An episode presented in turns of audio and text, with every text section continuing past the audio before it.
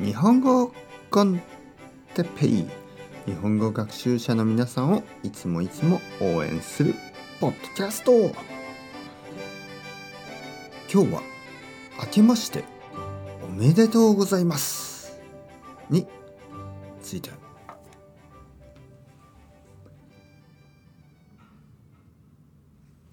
はい皆さん新年明けましておめでとうございます。今年もよろしくお願いします。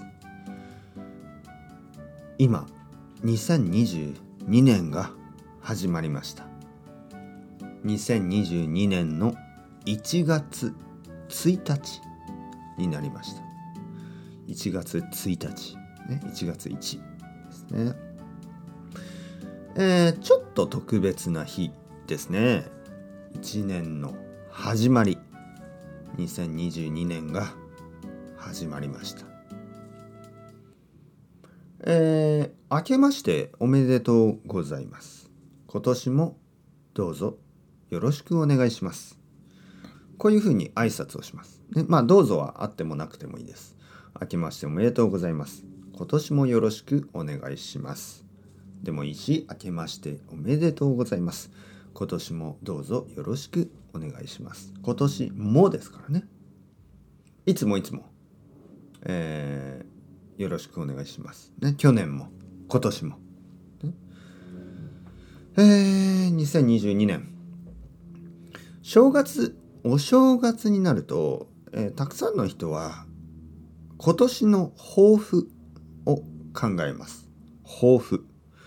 抱負というのは、今年のゴールみたいなものですね。今年やりたいこと。ありますか？皆さん。何かありますか？今年の抱負。今年やりたいこと。何かありますか？例えば今年は JLPT の3級に合格したい。とか。今年は車の免許証。を取りたい。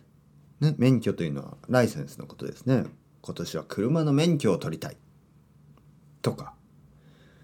今年は、うーん、まあ日本に行きたい。とか。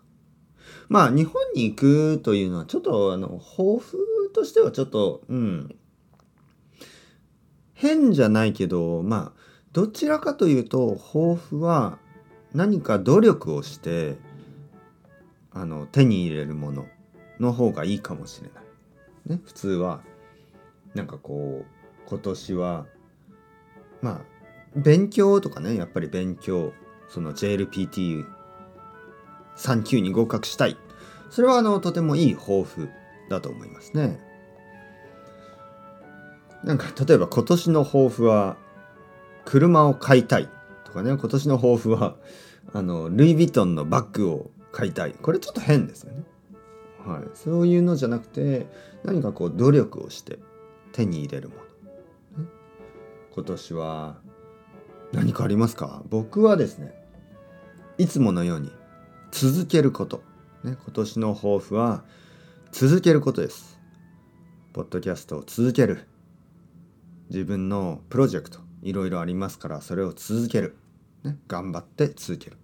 あと健康に生活する。ね、健康です。これも大事。健康第一。